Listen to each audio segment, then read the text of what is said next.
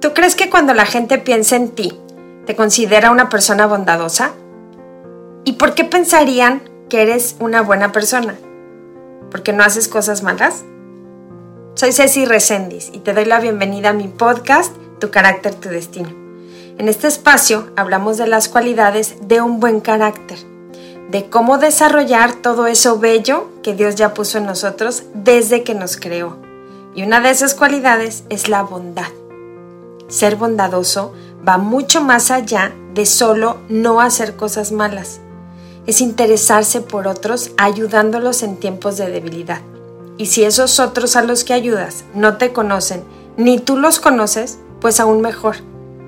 Hacer cosas buenas o ayudar a los que conocemos y nos caen bien no es difícil. Pero ¿qué tal cuando se trata de hacer algo por alguien que no te cae bien? O peor aún, alguien que te ha hecho daño. Si cierras los ojos en este momento y te digo, piensa en una persona bondadosa, ¿en quién piensas? ¿En tu abuela? O a lo mejor en tu maestra que nunca te dejaba tarea. O en ese primo que te defendía cuando querían pelear. Cuando yo pienso en alguien bondadoso, me acuerdo de una mujer que ni siquiera era mi amiga. Nos acabábamos de conocer. Yo estaba lejos de mi casa, en una ciudad distinta, con personas nuevas en mi vida. Y me enfermé. Pasé días en reposo, sintiéndome muy mal, pero acompañada.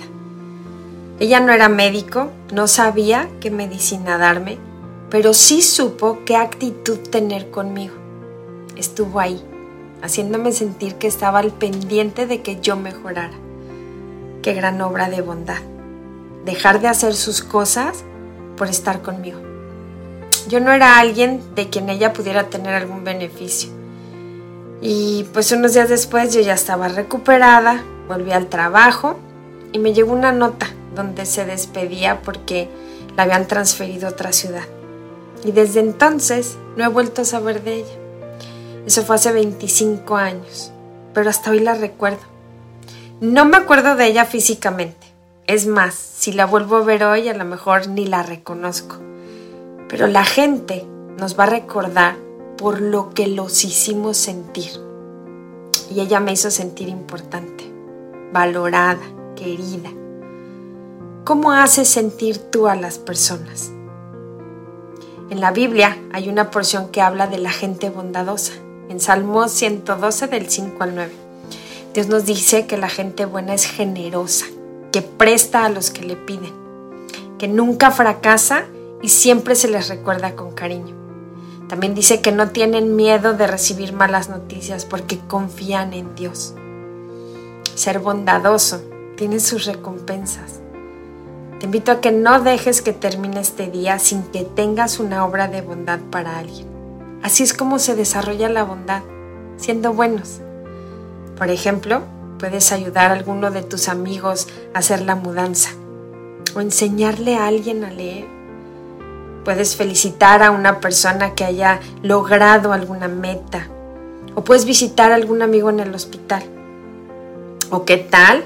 cooperar con alguien para limpiar la casa después de la fiesta, o cuidar la mascota de alguien que se va de vacaciones.